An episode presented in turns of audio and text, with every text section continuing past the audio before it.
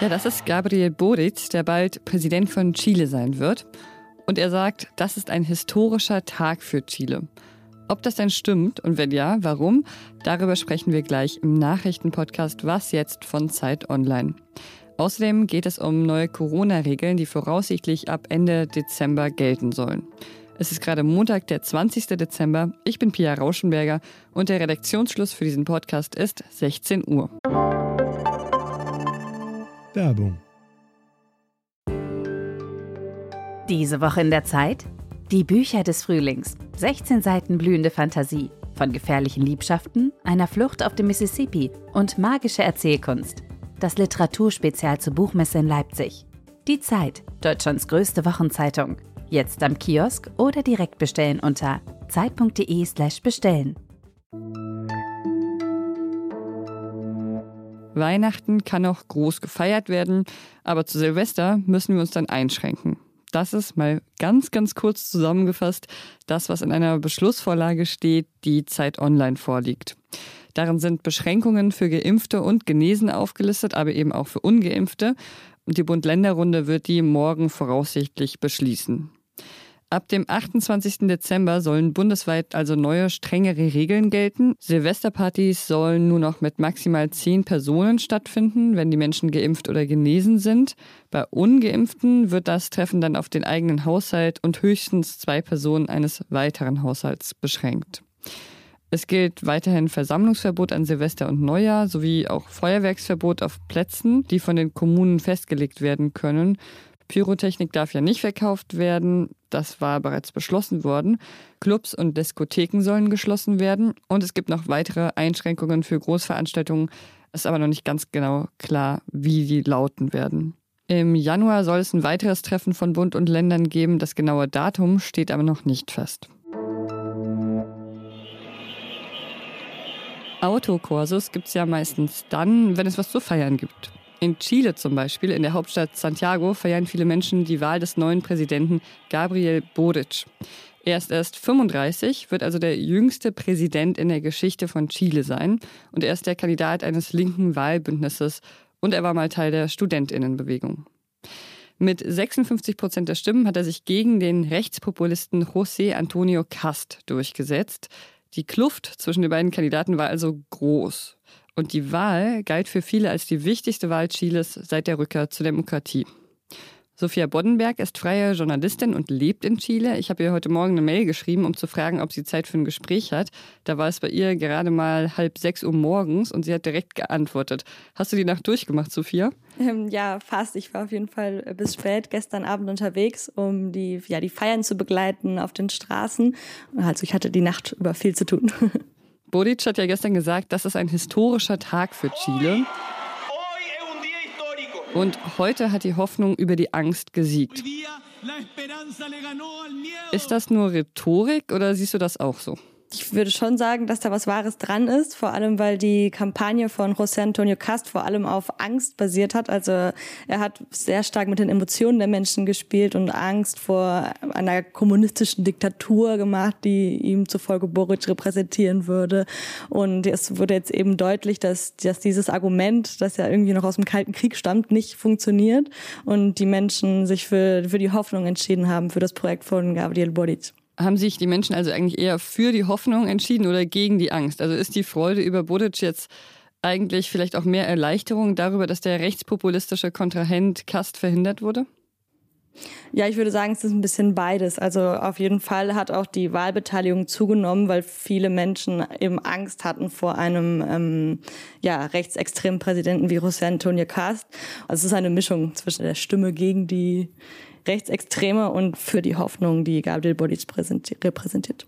Warum repräsentiert er denn die Hoffnung? Also er will ja einerseits den verfassungsgebenden Prozess begleiten, weil Chile eben eine neue Verfassung bekommt. Was hat er denn sonst noch vor? Ich würde sagen, was du angesprochen hast, das ist erstmal der wichtigste Aspekt. Also er wird den verfassungsgebenden Prozess äh, begleiten und unterstützen.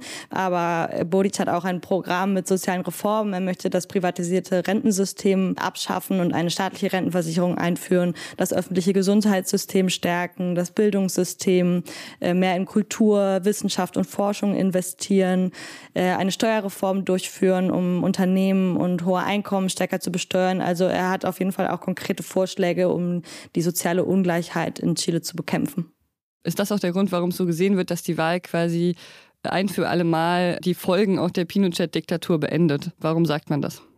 Ja, also viele sagen, es ist äh, so ein bisschen das Ende einer Ära. Es ist auch das erste Mal in der Geschichte, dass ähm, bei der Stichwahl ein Kandidat ähm, antritt und gewinnt, der nicht zu den traditionellen Parteien gehört, also weder zu den traditionellen Rechten noch zu den traditionellen äh, Mitte-Links-Parteien, die nach dem Ende der Diktatur regiert haben.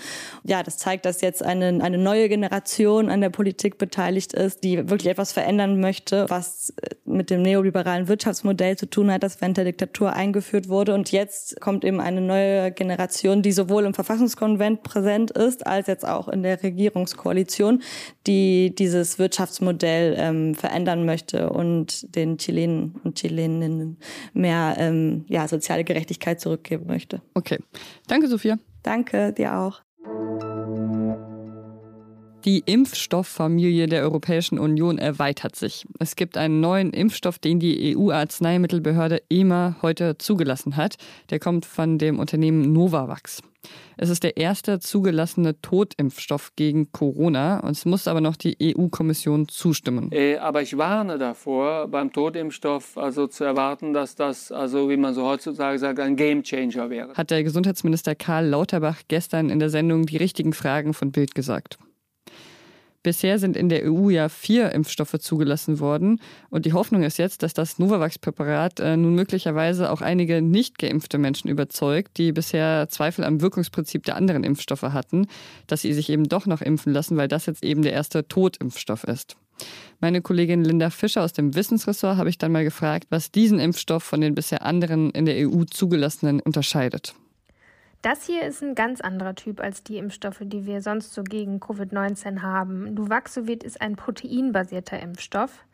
Man könnte sagen, dass der ein, eine ganz moderne Form des Totimpfstoffs ist. Äh, dafür hat man ausgewählte Proteinteile im Labor gentechnisch hergestellt, die direkt verabreicht werden. Und weil totes Erregermaterial meist nicht ganz ausreicht, damit das Immunsystem einmal ordentlich stimuliert wird, steckt darin zusätzlich ein Wirkverstärker.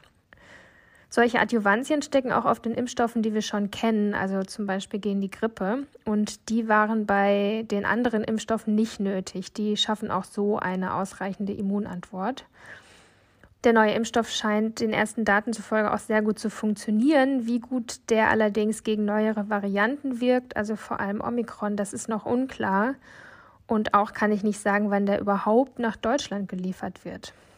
Danke, Linda. Was noch? Ja, ja, Surprise. Und das ist ein neuer Podcast, beziehungsweise eine Feature-Reihe vom WDR. Sie heißt Blackout, das Mädchen auf dem Foto. Der Podcast wird erzählt von einer jungen Frau, der in ihrer Jugend etwas passiert ist, das sie eigentlich bis heute verfolgt. Grauen rund die fortiden. Ich weiß echt nicht, ob das so eine super Idee ist, so in meiner Vergangenheit rumzuwühlen. Und das ist eine der besten Audioproduktionen, die ich dieses Jahr gehört habe, glaube ich. Es geht um eine Party, wo zu viel Alkohol getrunken wird, um Sex, an den sich die damals 16-jährige Sarah kaum erinnert, und um ein Foto, das am nächsten Tag dann im Internet zirkuliert. Es geht also unter anderem um Cybermobbing. Das Einzige, was ich nicht verstehe, warum es meinem Körper permanent so schlecht geht. Ich habe den Podcast gestern angefangen zu hören und habe dann gleich alle Folgen durchgehört und dabei mehrere Gefühlswelten durchschritten. Also zum Beispiel Aufregung, Wut, Erleichterung, Traurigkeit. Trotz der Overvoices, die auf der dänischen Stimme der Autorin liegen, geht einem diese Geschichte wirklich richtig nah, ähm, vor allem weil sie auch äh, wirklich passiert ist. Und das war's für heute mit Was jetzt? In der Sendung morgen früh bereitet sie dann Janis Karmesin auf das Bund-Länder-Treffen vor, das da morgen ja stattfinden soll. Bis dahin, danach, zwischen den Jahren und auch im neuen Jahr. Sie erreichen uns immer unter wasjetzt.zeit.de. Ich bin Pia Rauschenberger. Machen Sie es gut. Und ich sag's nur schon mal, ich habe schon ein paar Tiergeschichten gesammelt, die ich Ihnen dann im neuen Jahr erzählen kann.